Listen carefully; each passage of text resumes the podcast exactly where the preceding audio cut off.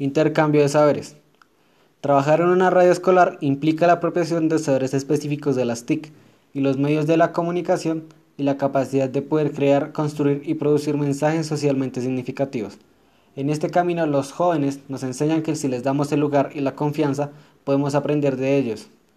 Lejos de los estereotipos negativos, las nuevas generaciones van construyendo formas propias por las que protagonizan la vida cultural, social y política, expresan sus opiniones y respetan la de los demás frente a cualquier tema, incluidos aquellos difíciles de abordar. La experiencia nos muestra que suelen ser críticos y, cuidadosos con los análisis que se debaten en la mesa. Trabajan en equipo, se apropian y cuidan los elementos técnicos y tecnológicos con mucho entusiasmo.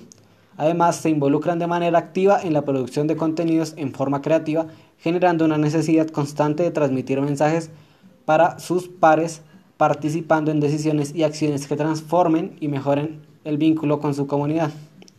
Este intercambio genera una relación de aprendizaje constante entre los jóvenes y con la medición de los docentes, trabajando en equipos se enriquece el vocabulario. Se fomenta la investigación, el análisis, la observación y síntesis de los hechos y trabajos que se proponga.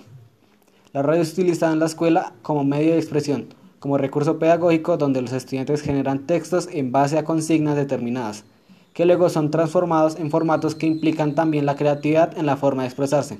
De esta manera se generan archivos para la radio y su programación. Los podcasts, por ejemplo, son formatos interesantes para el aprendizaje de contenidos de las materias escolares, la producción de programas basados en la propia realidad de los jóvenes, del barrio, de la localidad, etc. Todas las materias pueden ser transformadas a formatos radiofónicos, en lugar de los formatos expositivos clásicos de los temas escolares.